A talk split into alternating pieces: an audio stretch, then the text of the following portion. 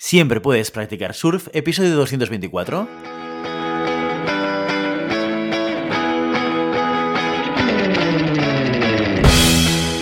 Bienvenido y bienvenida a Siempre puedes practicar surf, el podcast diario sobre recursos humanos.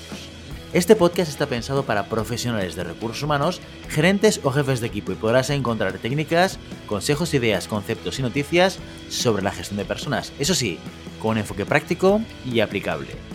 Hoy episodio 224 del miércoles 11 de mayo del 2022, programa en el que vamos a explicar y desarrollar un caso práctico sobre gestión de personas. Pero antes dejadme que os recuerde que podéis encontrar más contenido en nuestro blog e información sobre nuestros servicios en nuestra web en globalhumancon.com. Desde allí os podréis apuntar a nuestra newsletter para no perderos nuestros webinars, streamings y todo el contenido de actividades que organizamos desde la consultoría Global Human Consultants. Los casos prácticos, ya lo sabéis, consisten en un primer capítulo en el que exponemos una situación real que ha ocurrido dentro de una organización y en el que al finalizar os proponemos una serie de cuestiones para resolver la situación de la manera más adecuada. Como todo un profesional de los recursos humanos, la semana siguiente resolvemos y compartimos con vosotros nuestra solución. Y así cada miércoles. ¿Preparados? Dentro cortinilla.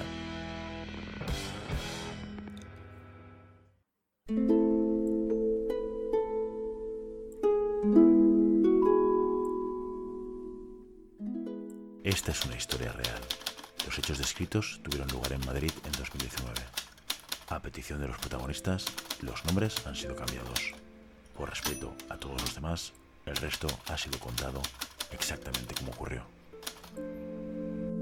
La semana pasada os explicamos un caso en el que a Bruna Díaz, responsable de área de una empresa de transporte aeroespacial, se le plantea una dura tarea. Antes de responder a las preguntas que te dimos, vamos a recordar rápidamente de qué iba el caso. Bruna, como ya hemos dicho, es responsable del área de ingeniería en una multinacional dedicada al transporte aeroespacial. Debido a la crisis de los últimos años, la dirección desde Estados Unidos ha decidido hacer una reducción del 30% de la plantilla para paliar las pérdidas. Esta reducción supone para Bruna tener que despedir a tres colaboradores, un ingeniero superior, un analista y un administrativo. Estos roles dentro de su equipo pertenecen a Joaquín Fénix, el analista que, según Alfredo, mano derecha de Bruna, es el rey de las broncas y los problemas, tanto que Bruna llegó a pensar que podía su despido ser incluso legal y procedente. En segundo lugar, Bárbara, que es administrativa, Persona para la que la empresa es un objetivo fácil, es recién incorporada y con un sueldo bajo. Aunque su despido no es justo, tampoco es preocupante porque se trata de una persona joven con un buen perfil. Según Bruna, con la suma del finiquito tendrá más que suficiente hasta que encuentre un nuevo empleo que será más pronto que tarde. La verdadera preocupación de Bruna y el motivo de que no haya dormido en días es que el ingeniero superior que debes despedir es Ricardo Tapia. Ricardo es un profesional de más de 50 años que ya estaba en la empresa cuando Bruna llegó.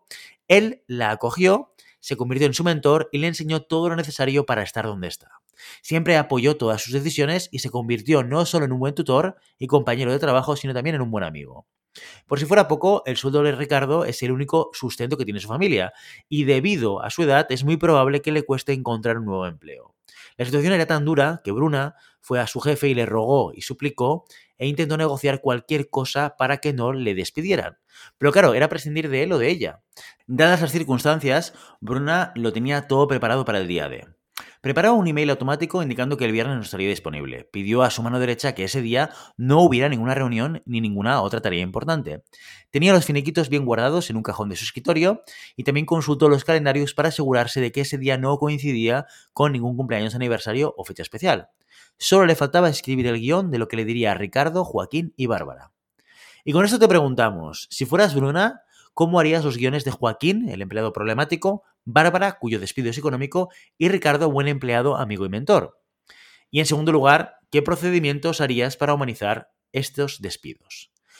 Pues bien, vamos con las respuestas a estas preguntas. Difícil, difícil situación, difícil situación para Bruna y para todos aquellos que ya hayáis tenido que vivir, pues la incómoda situación de tener que despedir a alguien de, de vuestro equipo que nunca es fácil. Sí que es verdad que, como dice Bruna, pues depende de las circunstancias de cada uno. ¿eh? Si tienes una persona que claramente pues, tienes que sacarlo por el proyecto porque no tiene el desempeño adecuado o porque incluso es problemático, pues bueno, emocionalmente estás más predispuesto a, a hacer ese despido. Pero hay otras circunstancias que también te pueden llevar a realizar un despido a una persona u a otra. La primera pregunta es, ¿cómo harías los guiones de Joaquín para cada uno de los empleados?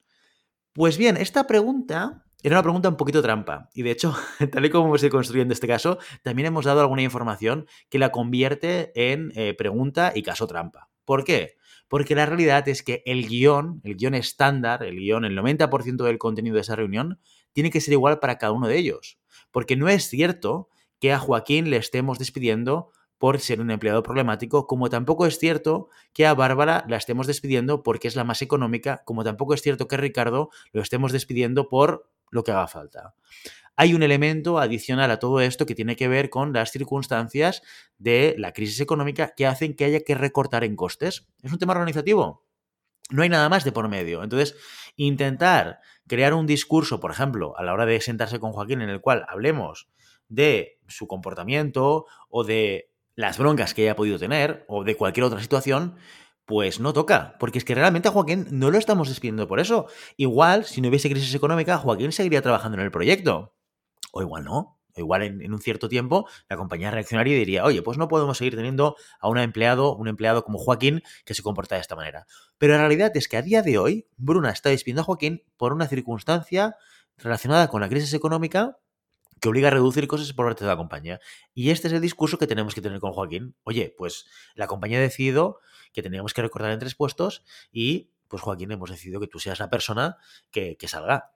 Y esto tanto en el caso de Joaquín como en el caso de Bárbara, como en el caso de Ricardo. Claro que evidentemente ellos te pueden llegar a preguntar o pueden preguntarle a Bruna, oye, ¿y por qué yo? ¿Vale? Que sea un contexto de crisis y que haya que elegir a alguien para despedir, pero ¿por qué yo y no mi compañero de al lado? ¿Vale? La realidad es que este tipo de preguntas podemos responder de manera muy general. Oye, pues Joaquín, te ha tocado a ti y le puede haber tocado a otra persona así, pero la compañía ha estimado que dentro del equipo, pues eh, por la responsabilidad, por el desempeño, por todas las variables alrededor, pues eh, que seas tú la persona que tenga que salir de la compañía.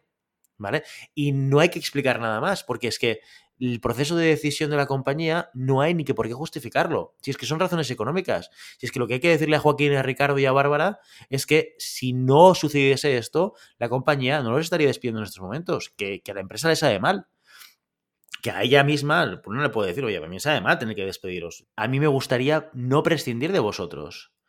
Pero hemos tenido que tomar una decisión y hemos decidido que seáis vosotros, ¿vale?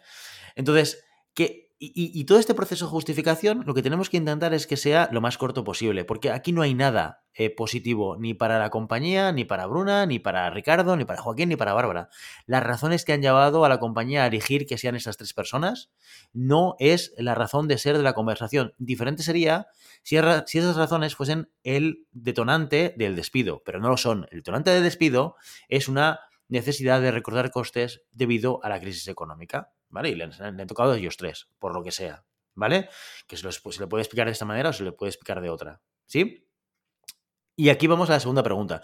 ¿Cómo podríamos hacer para humanizar más este tipo de despidos? Pues bien, hay una práctica muy habitual en muchas empresas que cuando se encuentran en estas circunstancias, en el tener que despedir, no por falta de desempeño, no por falta de objetivos, no por falta de alineamiento con la empresa, lo que haga falta, ¿vale? No por causas, digamos, justificadas, eh, lo que se intenta es ayudar y hacer un acompañamiento a estas personas, ¿sí? A través de lo que se llama un outplacement. Un outplacement es un servicio que da una consultoría externa que lo que propone es un acompañamiento, una vez esta persona se ha desvinculado de la empresa, un acompañamiento para ayudarle a encontrar trabajo, ¿vale? Y, este outplacement lo que intenta es pues, aportarle el conocimiento de cómo enfrentarte a una entrevista, cómo hacer la búsqueda de empleo, cómo preparar tu currículum, incluso a veces se hace una mezcla entre coaching y outplacement. Por ejemplo, en Global tenemos el servicio de coach placement, que lo que hace no solamente es preparar a la persona para buscar trabajo, ¿sí? sino también la ayudamos en un proceso de desarrollo personal a través del coaching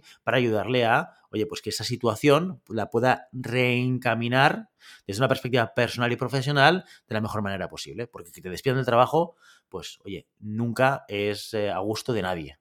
¿De acuerdo? Entonces, esta es una manera de poder hacerlo, de, proactivamente decirle a Ricardo, a Bárbara y a Joaquín, porque aquí no podemos hacer distinción, porque forman parte del mismo proceso de despido, que es un despido, insisto, por crisis por la compañía y por necesidad de recortar costes y ofrecerles a todos la posibilidad de tener un outplacement. Claro que cada uno de ellos está en situaciones muy diferentes, que es lo que nos dice Bruna. Hombre, claro, es que no es lo mismo Ricardo, que es una persona que en su familia es el único que aporta el salario, etcétera, etcétera, que Joaquín, que es una persona más joven, que Bárbara, que seguramente pues, se recolocará más, de una manera más sencilla, etcétera, etcétera.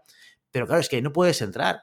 O sea, no puedes intentar desde una perspectiva organizativa solucionar pues las, cada circunstancia personal de cada, de cada individuo, de, de cada miembro del equipo, ¿vale? Esto sería muy, muy complicado. Sobre todo cuando las circunstancias que llevan, insisto, al despido son las mismas. Otra cosa es que, oye, desvinculamos a Ricardo, que era una persona que ha aportado muchísimo, y le hacemos un paquete a medida. ¿Sí? Y a Ricardo, es que, eh, mira, eh, es una persona que ha aportado muchísimo y está en un momento en el cual por lo que sea no puede seguir en la compañía. Le voy a hacer un paquete a medida. Indemnización por encima de lo que me pide la legislación y además, pues un proceso de outplacement, coach placement o lo que haga falta. O incluso en vez de despedirlo el día 1, le despido el día 30 para darle pues más tiempo o le aviso con tiempo para que pueda buscar un trabajo, ¿vale? Estas son cosas que se pueden hacer para facilitar la transición de la persona que despidas. Ahora, esto es muy ad hoc y esto no lo puedes hacer de manera generalizada. ¿de acuerdo? Y tienes que tener mucho cuidado en cuándo y dónde y cómo aplicas este tipo de mm, palancas de ayuda y a qué personas, ¿sí? Porque si lo haces con Ricardo, ¿por qué el día de mañana no lo vas a hacer con otra persona que vayas a despedir? Esto es lo que desde recursos humanos nos planteamos cuando tomamos este tipo de decisión. No es tanto que no queramos que Ricardo tenga la mejor transición posible hacia un nuevo empleo, sino que además que, que de alguna manera tenemos que garantizar que Ricardo no es una excepción a la norma o que Ricardo o la gestión de Ricardo no es lo que queremos hacer con todo el mundo. Entonces hay que tener mucho cuidado cuando miramos globalmente la compañía, qué es lo que estamos haciendo en cada uno de los casos. ¿eh? Yo me he encontrado momentos en los cuales en mi carrera profesional, cuando tenía que despedir a alguien, eh, el, responsable de esa persona me decía, hombre, ¿y por qué no llegamos a un acuerdo y le pagamos más dinero?